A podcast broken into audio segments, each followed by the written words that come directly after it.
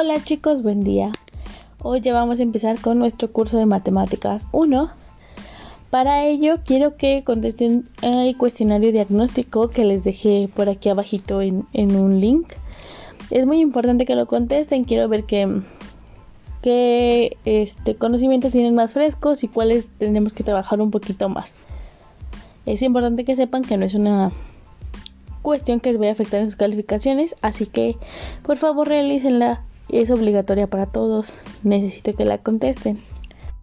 También quería mencionarles que vamos a estar trabajando eh, con su cuadernillo y en él se van a apoyar para hacer actividades, para leer textos, para estar viendo conceptos, fórmulas, imágenes, algo representativo sobre lo que estamos aprendiendo en estos audios. El día de hoy veremos la jerarquía de las operaciones. Y la jerarquía de las operaciones es el estricto orden en el que se tiene que realizar una operación. A continuación les voy a mencionar el orden en el que se tienen que realizar las operaciones. Y son las siguientes. Número 1, los paréntesis. Número 2, potencias y raíces. Número 3, multiplicaciones y divisiones. Número 4, sumas y restas. En su cuadernillo viene una pirámide donde están hasta arriba paréntesis, abajo viene potencias y raíces, al final ya casi de la base de la pirámide viene multiplicaciones y divisiones y ya para terminar vienen sumas y restas para que lo vayan ustedes relacionando y vayan viendo esta ilustración.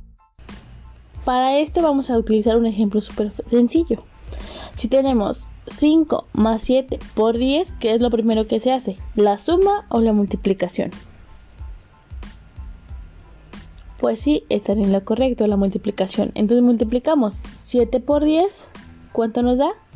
70. Más 5, 75. Por ello, es importante que ustedes vayan reconociendo qué operaciones se hacen primero.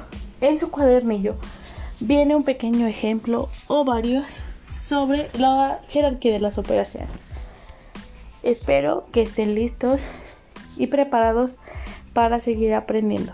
Hasta este momento quiero saber si tienen alguna duda, alguna pregunta. Si es así, espero que las vayan anotando en su libretita y al final o eh, en el post donde pueden comentar pueden ir poniendo sus preguntas estrictamente de la materia. Bueno chicos, eh, espero que practiquen un poquito con estos nuevos conocimientos y nos vemos y nos escuchamos la próxima clase. Cuídense mucho.